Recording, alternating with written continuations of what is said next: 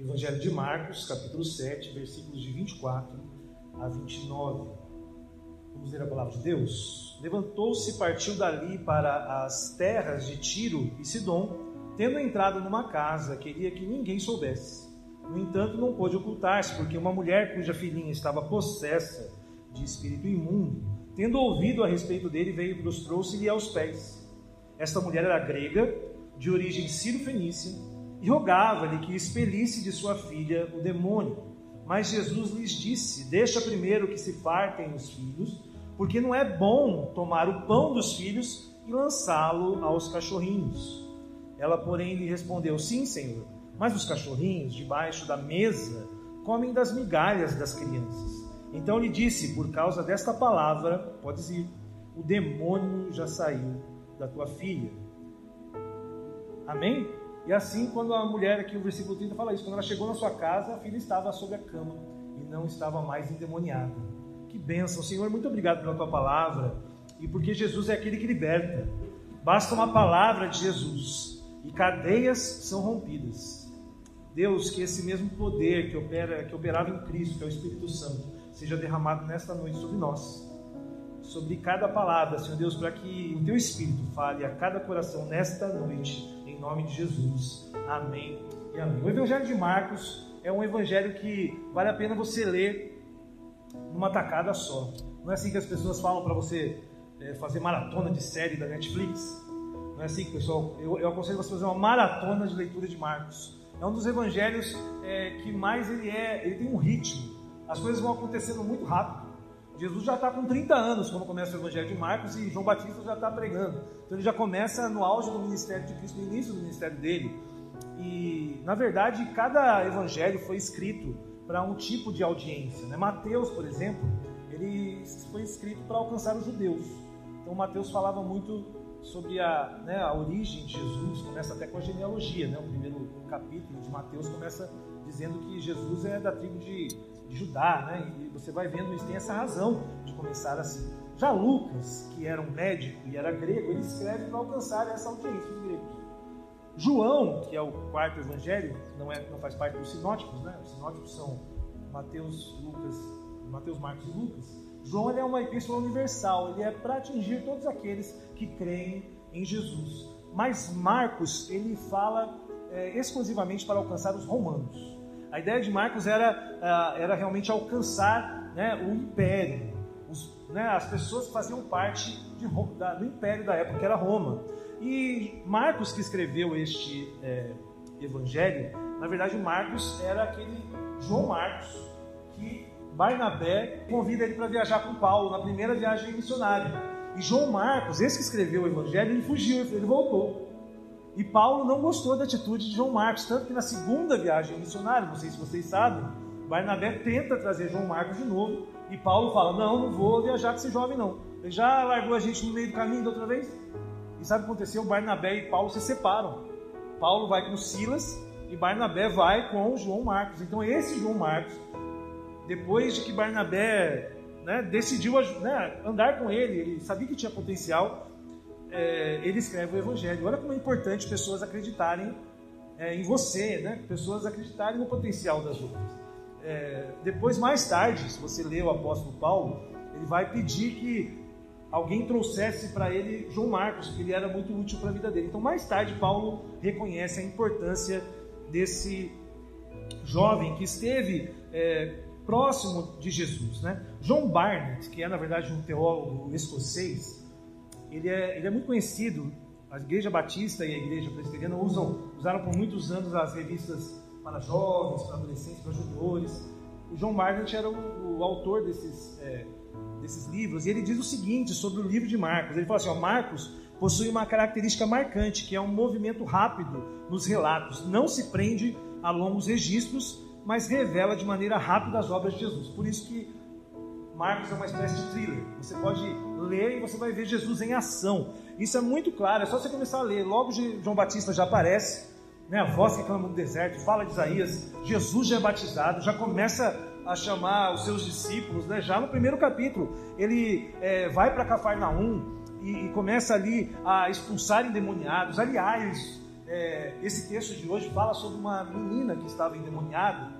E os demônios, na verdade, é, no primeiro século, quando Jesus nasce e tem seu ministério, existe uma certa revolta no mundo espiritual, nas potestades. E era a, a quantidade de endemoniados que estavam naqueles tempos ali na Galileia, ali em Cafarnaum, era algo fora do normal. Era como se Satanás e os seus demônios estivessem se levantando mesmo contra né, o ministério do Filho de Deus. Eram muitos endemoniados. Você vai lendo e vê sempre pessoas. Já, não é comum você ver endemoniados, né? Toda hora, é, vai para uma casa, está ali uma pessoa assim. E isso acontecia na época de Jesus. Jesus ele tinha essa autoridade sobre é, é, os demônios. E, e a, o primeiro milagre narrado em, Mar, em Marcos foi essa libertação de um endemoniado. E Jesus falava: Olha, não conta para ninguém. Várias vezes em Marcos, Jesus faz uma cura, faz um milagre, né, e ele fala: Não conta para ninguém. Existe um, uma história né, que as pessoas falam que existe um segredo do Evangelho de Marcos, porque Jesus sempre pede para as pessoas que alcançaram a graça não contarem. Jesus não queria, na verdade, ser aclamado Messias, porque os judeus esperavam um Messias que era um libertador político. Então Jesus falava: Olha, eu te curei, mas, sabe, fica em silêncio. Jesus falava muito isso. E logo, logo no, nos próximos capítulos surgem os fariseus os escribas. Isso nos primeiros sete capítulos. Você já vê as curas, libertação. Uma mulher que toca nas vestes de Jesus. Ela, no meio da multidão, toca nas vestes. Não sei se você lembra dessa história. E tudo isso vai acontecendo ah, nos primeiros capítulos, né? até que a filha de, de Lázaro é ressuscitada. Jesus termina de escolher os seus doze discípulos. João Batista morre e Jesus está ali andando sobre o mar, mandando a tempestade se calar. Isso em sete capítulos, até nós chegarmos no texto de hoje, porque existem tantas histórias que Jesus, é, dos milagres de Jesus, tanta, Jesus realizou tantas coisas. E esses homens aqui, Marcos, Mateus, certamente colocaram algumas das passagens mais marcantes da vida de Jesus. Em João, no final de João, fala: se fossem escritos todos os milagres que Jesus é, realizou, não caberia isso em livros. Você já imaginou a, a dimensão do que Jesus fez na sua época? E Jesus chega ali nessa cidade, tira numa cidade do Líbano, é uma cidade litorânea. Jesus ele, ele sai da Galiléia, ele vivia sempre na Galiléia, ia para Cafarnaum, onde Pedro morava. Depois ele descia às vezes para Nazaré, né? E Jesus ia fazendo essa triangulação e dessa vez ele foi para Fenícia, para o Líbano. E ali ele estava, na verdade, para dar uma descansada, porque parece que ele não queria que as pessoas soubessem que ele estava lá. O texto de hoje fala: Jesus chegou, entrou na casa e não queria que ninguém soubesse que ele estava lá. Jesus estava dando que um tempo, porque Jesus estava com, com o ministério assim em pleno andamento. Certamente isso desgasta qualquer pessoa. Jesus era homem e Deus, amém, gente? Essa é a nossa verdade. Jesus era, a gente sabe disso. Jesus ele era, ele é filho de Deus, mas ele tinha uma humanidade. Jesus também tinha essas situações. Mas muito difícil alguém já não ter ouvido falar de Jesus. Como eu disse, só nesse tempo que eu falei aqui, olha quantos milagres Jesus fez, fora os que não foram narrados. Então a fama de Jesus precedia Jesus. Quando aquela mulher sabe, sabe que Jesus estava naquela casa, ela é o que nós lemos nessa, nesse texto. Ela se joga aos pés de Jesus e começa a pedir, implorar para que a filha dela, na verdade, fosse liberta, porque ela tinha um espírito, é, ela possessa de um espírito de um demônio. E Jesus, a princípio, ele, ele acaba dizendo assim: Olha, eu vim para os meus. Eu, ele, ele quis dizer assim: Eu vim para os judeus, eu estou aqui, né? Essa terra não é minha, né? Bom, não, porque ali era uma terra, como eu disse, é na região da, da Arábia ali, né? Já é a terra ali, era o Líbano ali, né? Os judeus ele, eles tinham um senso de nacionalidade muito grande. Para o judeu, é, quem não era judeu, eles chamavam de gentio. E dependendo das pessoas, eles realmente se referiam às pessoas como cães. Eram também uma sociedade patriarcal. Os judeus, eles, é, o homem era a pessoa mais importante da família. A mulher, ela não tinha uma posição, é, tinha uma posição extremamente complicada. Era apenas para ter filho, ela não podia trabalhar, a mulher não podia nem conversar com o homem. Era a realidade daquela sociedade de dois mil anos atrás. A, uma mulher se dirigir a um homem naquela época era algo muito grave as mulheres não se não, não dirigiam a voz a um homem, era assim que eles viviam. Era, era realmente uma, uma falta de respeito, né? Chegar e, na presença de um, de um judeu, uma mulher, e falar com ele. aquela mulher, ela quebra um paradigma chegando perto de Jesus. E isso mostra que ela tinha uma fé e que também talvez fosse o último recurso dela. Talvez não tivesse mais do que ela fazer para que a filha fosse liberta. Você que é mãe sabe o que aquela mulher devia estar passando. A verdade é que, ainda que uma migalha, um bocado da graça nos basta. Amém, meus irmãos? Ela, ela sabia que Jesus, com uma, uma palavra, poderia resolver, ela, ela cria nisso. E a fé é algo importante. Por isso o tema de hoje é um bocado de graça. Na verdade, um bocado de graça, meu irmão, minha irmã, já é mais que suficiente. Isso é maravilhoso saber que, é, mesmo em 2020, que parece ter sido um ano aí com muita solidariedade, porque a gente viu isso, as pessoas se organizando, as empresas. Muitas pessoas tentaram ser solidárias nessa situação de crise que nós vivemos. E quando você tenta fazer alguma coisa, vai visitar um bairro humilde, quando você entra num barraco que realmente o telhado é uma lona, que o chão é terra, quando você vê tudo misturado ali, a, a geladeira da pessoa junto com o fogão, com a cama, quando você vê essa realidade, as crianças ali, você realmente vê que a gente, é, a, a, gente precisa fazer algo em favor dessas pessoas. Mas, de qualquer forma, é, o que a, a maioria das pessoas fazem hoje, infelizmente, apesar de tudo isso, nós sabemos que quem era rico ficou mais rico e quem era pobre ficou mais pobre. Milhares e milhares de pessoas entraram na, no que a gente chama de faixa da miséria. Nada do que a gente fez foi suficiente e vai ser suficiente, porque a miséria tem sido algo é, que é melhor às vezes não olhar. A saída para a miséria muitas vezes está sendo a indiferença, é você nem, nem pensar muito nessa situação. E as pessoas acabam se olhando para si, e se para si está tudo bem, eu, eu e a minha família, então está tudo bem, mas não é, mas isso não, não é, essa indiferença muitas vezes é uma forma de a gente vendar os olhos para a realidade das pessoas. Essa é, é talvez a, a a, a experiência de que aquela mulher iria viver se não fosse Jesus. Se não fosse Jesus naquele momento lá, ela ia ser expulsa daquele lugar. Como uma mulher vai conversar com um mestre judeu, vem aqui fazer. Ela, talvez se não fosse Jesus, ela sofreria por isso. E a palavra cachorrinho, né, na verdade, hoje, eu acho que Jesus nem usaria essa palavra, porque hoje tem cachorro, que é o pet, né, gente, que vive melhor que muita gente, sabia? Eu fico assustado de ver o que, que existe para cachorro. Não, hoje, cachorrinho, tem gente que preferia ser um cachorrinho de uma madame que ser pobre. Vocês não concordam com isso, não? Porque tem tudo que você imaginar para cachorro. E a gente, para pet no geral, talvez nem hoje para nós nem fosse algo assim, né? Um, ah, sei lá, Jesus foi maldoso, apesar que eu já vi isso muito em muita pesquisa de internet, as pessoas perguntando, mas Jesus chamou aquela mulher que estava ali com problema de cachorro. Será que isso foi legal? E, e, você precisa entender, como eu disse, aquela sociedade que vivia, como que, a, que as coisas eram naquele dia. Mas não se esqueça, Jesus, ele estava lá. Amém, gente? Jesus ele foi para a terra onde tinha lá os libaneses. Jesus ele quis ir para lá. Jesus estava lá. E quando há a presença de Jesus está entre nós, algo novo acontece. Amém, gente? É isso que essa mulher ela, ela, ela vence nessas barreiras. E de qualquer forma, é, todos nós temos muita dificuldade né, para olharmos para nós mesmos. E quando alguém fala quem você é para você e você não gosta, nós temos uma reação. Não sei vocês, mas não é fácil ouvir. Né? O casamento é muito assim, né? Os cônjuges eles têm essa. Eles conhecem. Sua esposa te conhece. Então, às vezes ela fala, ela põe na, sabe o dedo da ferida? Sabe aquela. Olha, esse é o seu problema e é mesmo. Não é fácil nós olharmos para os nossos problemas.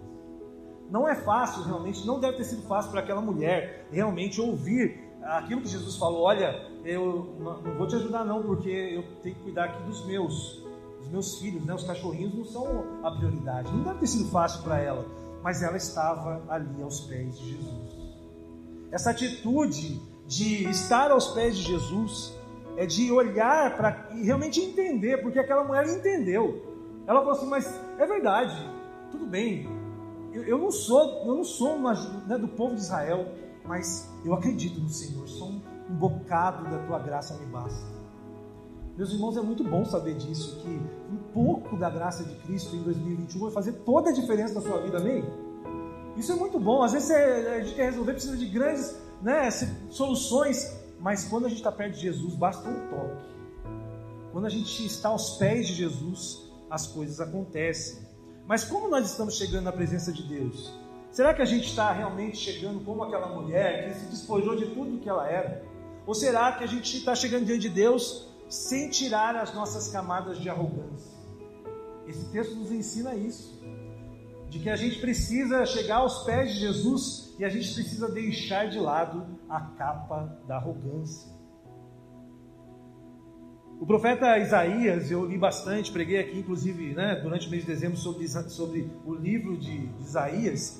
E a palavra profética era muito difícil de ouvir mesmo, não era fácil. O que Deus falava para aquelas pessoas faziam as pessoas ficarem realmente. É, o, o, profeta que sofria, na verdade, porque ele trazia mensagem. Olha o que Isaías falava, né? Em Isaías 41, 14: Não temas, ó vermezinho de Jacó, povozinho de Israel, eu te ajudo, diz o Senhor e o teu redentor é o Santo de Israel. Olha, olha o que Jesus fala, olha o que Deus falava para o povo dele.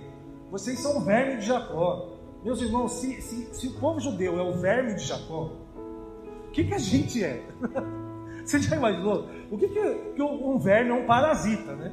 Então, um verme é aquele que ele fica ali dependendo do hospedeiro, que é Jacó. Então, Deus deu uma, né, uma promessa para Abraão e aquele povo estava ali vivendo da promessa que ele fez para Abraão, mas eles mesmos obedeciam a Deus. Jesus fala assim: são vermes e povozinho. É assim que Deus nos vê. A gente deu texto aqui que fala que as ilhas são como, são como uma gota no balde de Deus. As nações, as ilhas são como poeira. A verdade é que nós precisamos entender quem é Deus, amém, meus irmãos? Se você que é filho de Deus, filho de Deus, não entender quem é Deus, nós somos mesmo, nós somos o verme do verme. Eu não sei que nome dá para isso. Alguém pode pesquisar nos livros de de, de biologia, né? Porque se, se Israel, né, esse povo é o povo de Deus, ele é o, o verme de Jacó, quem somos nós? Que somos gentios. Nós somos que nem aquela mulher é, é, síria libanesa, meus irmãos. Nós não temos direito a nada. Nós só temos, estamos aqui hoje para celebrar a ceia e fazemos parte porque Jesus morreu por nós. Porque nós somos o verme do verme do povo de Jacó, Israel. A gente precisa entender o quanto Jesus nos amou.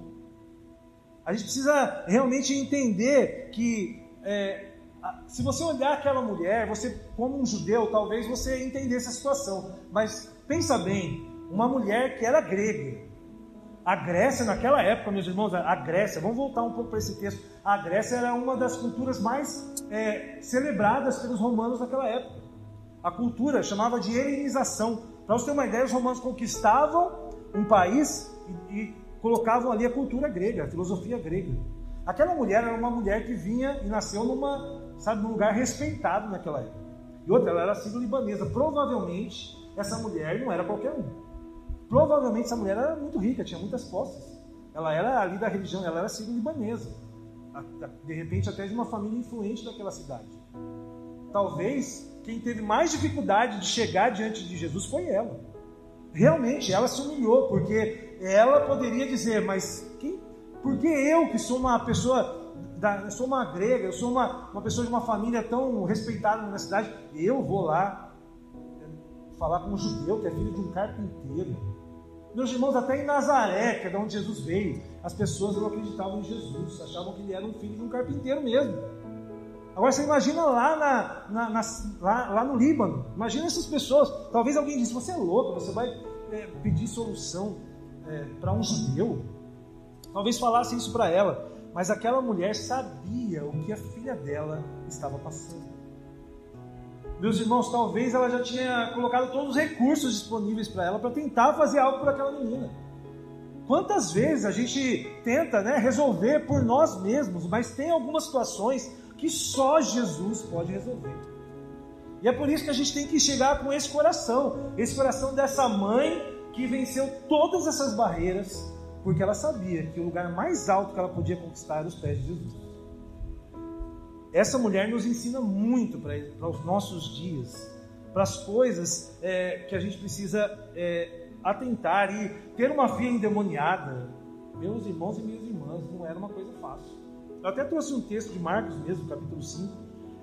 Quando Jesus desembarcou em Genezaré, logo veio dos sepulcros ao seu encontro um homem possesso de espírito imundo. Olha o que esse cara fazia, o qual vivia nos sepulcros, nos cemitérios.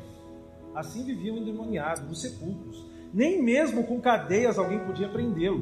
Ele, ele né, rompia, mesmo que as pessoas acorrentassem. Olha como era uma situação desses. Eram grilhões, cadeias.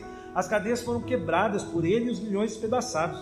Ninguém podia subjugá-lo. Ele andava sempre de noite e de dia, clamando por entre os sepulcros e pelos montes, ferindo-se com pedras. Olha a situação de um endemoniado. Olha o que aquela mãe vivia com a sua filha dentro de casa, talvez se ferindo, talvez se queimando.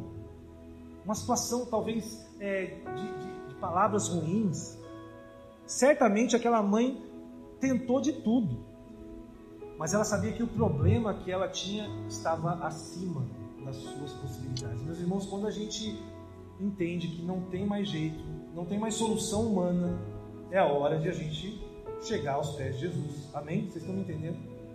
E às vezes gente está insistindo em algumas situações, e eu tenho certeza que no coração daquela mulher, Jesus era o último recurso dela. E ela sabia que apenas um bocado daquela graça seria suficiente porque ela diz que mesmo com uma migalha do Senhor, mesmo a sua migalha, Jesus vai resolver o problema que ninguém está conseguindo resolver na minha casa. E Jesus olha para aquela mulher e fala: É incrível isso que você disse, pela sua palavra, pelo que você disse.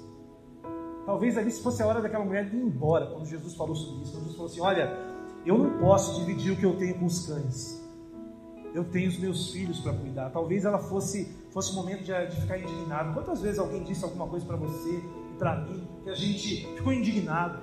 Quantas vezes a nossa primeira ação foi revidar? Mas dessa mulher não, essa mulher sabia que ela estava no lugar mais alto, aos pés de Jesus. Na presença de Deus não existe espaço para o nosso ego. Aliás, o que cria espaço entre nós e Deus é justamente o sentimento de arrogância e autossuficiência. Meus irmãos, a gente precisa se livrar disso para ter esse ano aos pés de Jesus. Eu espero que esse seja o seu desejo de 2021 estar aos pés de Cristo. Porque esse é o lugar realmente né, mais alto. O próprio Paulo, 2 Coríntios 12, 9, ele fala: Então ele me disse, então Deus me disse, a minha graça te basta. Porque o poder se aperfeiçoa na fraqueza. Aí Paulo diz: De boa vontade, pois, mais me gloriarei nas fraquezas, para que sobre mim repouse o poder de Cristo. Não é maravilhoso isso? O poder de Deus, ele opera justamente nesse momento em que somos fracos. A verdade é que precisamos nos esvaziar de nós mesmos. Esse é um ano que a gente precisa nos despojar da nossa capa. A gente precisa realmente estar vazio. Sabe para quê? Sabe por que Deus quer que a gente chegue a esse ponto que a nossa fraqueza ela é, é visível? porque é, é, aí que vai começar a fluir o manancial na nossa vida, amém, gente? Você quer mesmo que. Você quer ver o manancial de Deus, sabe, fluindo na sua vida? Águas vivas, né? É, fluírem do seu interior, é isso que Deus quer fazer em nós. Mas a gente precisa deixar de lado a nossa autossuficiência, a nossa arrogância. A verdade é que ela disse isso, ela porém respondeu: Sim, Senhor, mas os cachorrinhos debaixo da mesa comem das migalhas das crianças. Tudo bem, eu sou um cachorrinho, mas eu sei que o Senhor resolve. Essa fé que Deus espera de nós neste ano. Entender que Deus resolve. Saber quem Deus é, meus irmãos, parte do princípio de entender quem nós somos. Paulo fala, miserável homem que sou. Por que, que o apóstolo Paulo falava isso? O que eu quero fazer, eu não faço. E o que eu não quero, isso eu faço. Miserável homem que eu sou. Nós precisamos reconhecer quem nós somos e a nossa miséria diante de Deus para que Ele comece a trabalhar de forma maravilhosa em nossas vidas. Nos últimos dias, no último dia mesmo do ano, eu liguei para uma irmã. Uma irmã tem 90 anos, irmã. E ela estava muito triste. Ela estava com os pés inchados e isso impediu ela de viajar com as filhas dela para a praia. Triste, né? Ficar sozinha em casa, porque não estava tava e a gente fica frustrado, né? Quando a gente não, não consegue algo que nós desejamos, não é fácil. Quando alguém está né, tá passando por isso. E eu falei, olha, irmã, talvez Deus esteja dando um livramento para você, porque não está sendo uma boa época para um idoso viajar. Não está sendo uma boa época para a gente sair de casa. E Deus está te fazendo ficar em casa. E o que, uma viagem pode resolver? Sabe o que a gente pode fazer? A gente pode orar que Deus pode desinchar os seus pés. Amém, meus irmãos? Não é fácil falar isso, tem que ter fé, não é? falei, minha irmã, a gente tem que ter fé. E Deus vai te alegrar o coração. Sabe o que Ele vai fazer nesses dias? Deus vai curar os seus pés. E ali a gente orou. A gente deu uma palavra de fé, sabe? Reconhecendo que tem coisa, meus irmãos, que a gente pode fazer, deixar de uma viagem, ou deixar de fazer alguma coisa, mas a gente não pode é, fazer uma cura que o remédio não funcionou. A gente não pode é, resolver coisas como a daquela filha, daquela mulher que estava endemoniada. A gente não pode resolver isso sem o poder e a autoridade como Jesus. No sábado, essa irmã estava feliz na sua casa, mostrou uma foto de antes e depois o que Jesus fez nos pés dela. Meus irmãos, a gente precisa orar com fé.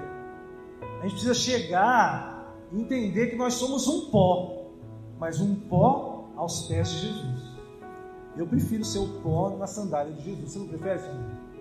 Não é melhor a gente ser o pó, mas na sandália de Jesus? Se você tiver e eu tivermos essa humildade esse ano, a gente vai ver o sobrenatural de Deus acontecendo em nossas vidas. Eu creio nisso. Creio que a gente precisa entender mesmo que aos pés de Jesus é o lugar mais alto que podemos alcançar. E certamente encontraremos a ajuda que apenas Ele pode dar. Existem coisas que só Jesus pode fazer por nós. Eu creio nisso. É maravilhoso entender que não é preciso muito, apenas um bocado da graça de Cristo vai resolver o seu problema nessa noite. Não sei o que você está passando, talvez seu desafio para amanhã, essa segunda-feira, como é que vai ser, não sei. Mas Jesus sabe.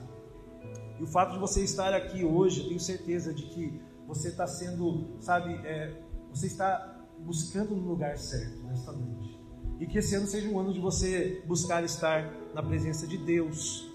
E Deus nos oferece, meus irmãos, de forma prática, que a gente realmente possa. É, Deus nos oferece as disciplinas espirituais. Eu nem gosto muito dessa palavra disciplina, porque parece que é uma punição, né? parece que é uma penitência. Mas não é, é melhor chamar de meios de graça. Sabe, através desse caminho da graça, que é da leitura da palavra, de você meditar sobre a palavra de Deus, comece a fazer isso esse ano. Comece a, jejuar, buscar, sabe, é, a presença de Deus nas lutas é necessário que, que a gente é, busque também é, ter ação de graça. Eu falei sobre isso na, na terça-feira, sabe? De a gente orar, suplicar a Deus, agradecendo ao Senhor e ter comunhão. Um dos meios da graça de Deus operar através da comunhão da Eucaristia. Por isso que hoje é o dia que nós é, entendemos de que vamos relembrar o que Jesus fez por nós naquela cruz.